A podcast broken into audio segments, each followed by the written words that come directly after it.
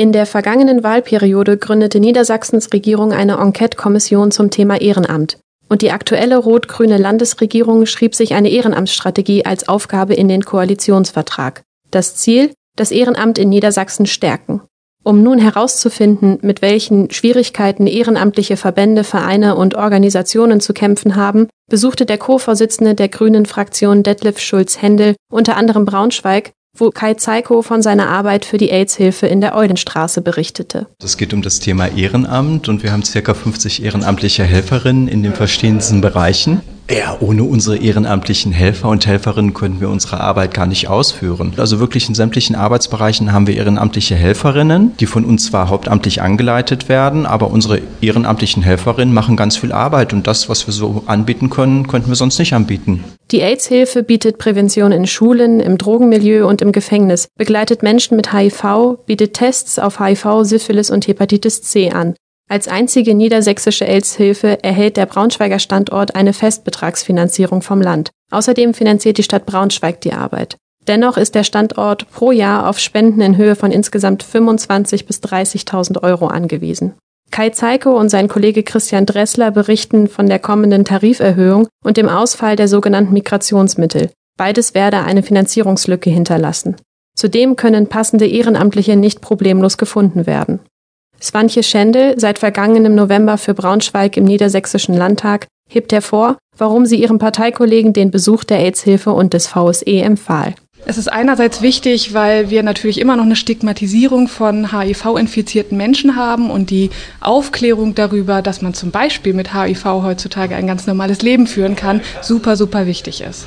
Der VSW ist wichtig, weil wir ja gerade auch beim CSD zum Beispiel wieder gesehen haben, dass die queere Community trotz der größeren Sichtbarkeit ähm, immer noch bedroht ist und wir immer noch dafür arbeiten müssen, dass queere Menschen sicher und akzeptiert in der Gesellschaft sind.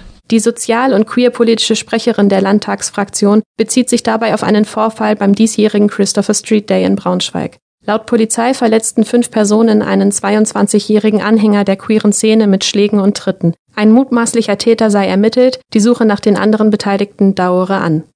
Organisiert wird der Christopher Street Day in Braunschweig im Rahmen des Sommerloch-Festivals vom VSE, dem Verein für sexuelle Emanzipation. Der Verein betreibt außerdem das queere Zentrum Onkel Emma in der Echternstraße, beheimatet viele Gruppen, ein kulturelles Angebot und Aufklärungsarbeit. Und auch dort informierte sich Detlef Schulz-Händel zum Thema Ehrenamt. Also im Grunde genommen geht es auch da darum zu erfahren, was die Menschen mit ihrem Ehrenamt hier vor Ort, also auch da speziell beim VSE, tagtäglich erleben, wo sie die hören, wo sind auch die positiven Dinge, weil auch das gehört ja zum Ehrenamt dazu. Also es geht eigentlich bei meiner gesamten Tour, bei allen Verbänden und Organisationen, wo wir sind, herauszufinden, wo müssen wir konkreter werden und wo können wir was mitnehmen für die Ehrenamtsstrategie. Detlef Schulz-Händel möchte eine stärkere Vernetzung von ehrenamtlichen Organisationen. Zudem müssten Förderrichtlinien entbürokratisiert werden, da die Hürden bei der Förderung eine riesige Herausforderung für die ehrenamtlich Tätigen darstelle. Er sagte außerdem Unterstützung bei der Einhaltung des Datenschutzes zu und will die Bürokratie rund um das Thema Gemeinnützigkeit abbauen. Die oft strenge Prüfung der Gemeinnützigkeit sei zwar gerechtfertigt, dürfe aber Institutionen nicht in ihrer Arbeit stören. Ich wünsche mir, dass Ehrenamt noch stärker anerkannt wird, dass wir wirklich in diesen ganz, ganz schwierigen Zeiten noch erkennen, wie wichtig Ehrenamt ist für eine demokratische Bürgerinnengesellschaft und dass wir vor riesigen Herausforderungen in der Gesellschaft insgesamt stehen und das ohne ein gut funktionierendes Ehrenamt nicht funktionieren kann.